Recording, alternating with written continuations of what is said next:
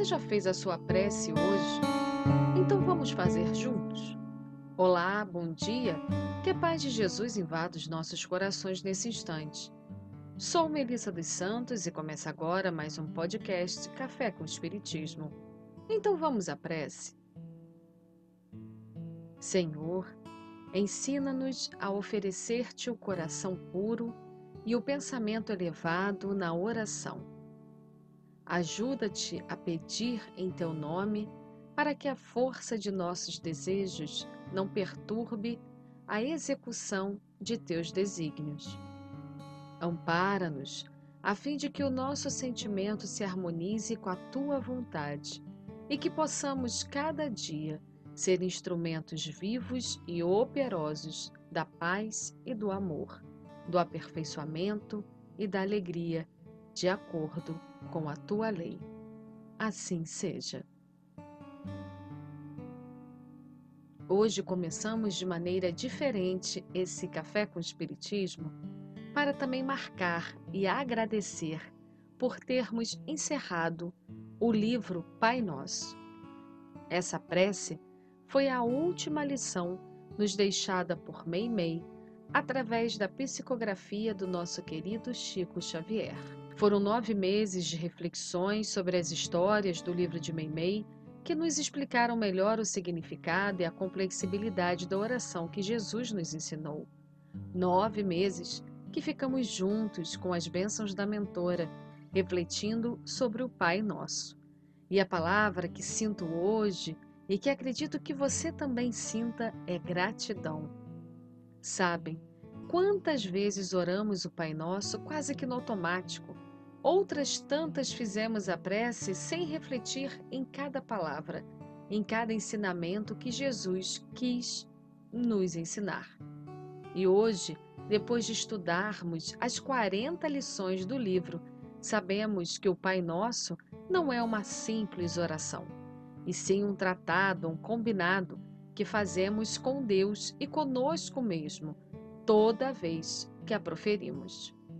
Sabemos que o Pai Nosso é uma prece completa que nos fala sobre a bondade celestial, o Pai de amor que todos temos. Que santificar o nome de Deus é nos esforçarmos no caminho do bem, que para o reino dele vir até nós, temos que fazer a nossa parte, e que nisso está também saber partilhar o pão, o carinho, o amor, o respeito com o próximo de jornada. Que o perdão é bom para quem o recebe, mas melhor ainda para quem o dá. E que depende das nossas atitudes, pensamentos, vigilância e oração o não cairmos em tentação e nos livrarmos do mal. Finalizando com assim seja, que nas palavras de Allan Kardec no Evangelho segundo o Espiritismo, Quer dizer que pedimos pela graça que queremos, mas também nos curvamos perante a infinita sabedoria de Deus. E para fecharmos este livro, gostaria de compartilhar uma outra oração poema, inspirada no Pai Nosso, que está no livro Parnaso de Além Túmulo, por José Silvério Horta, pela psicografia de Chico Xavier. E ele diz assim: Pai nosso que estás nos céus, na luz dos sóis infinitos, Pai de todos os aflitos desse mundo de escarcéus. Santificado, Senhor, seja teu nome sublime, que em todo o universo exprime concórdia, ternura e amor.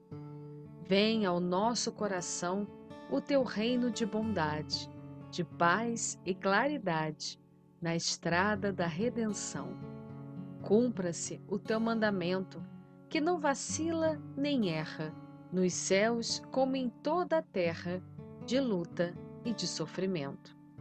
Evita-nos todo o mal, dá-nos o pão no caminho, feito na luz e no carinho do pão espiritual. Perdoa-nos, meu Senhor, os débitos tenebrosos de passados escabrosos de iniquidade e de dor.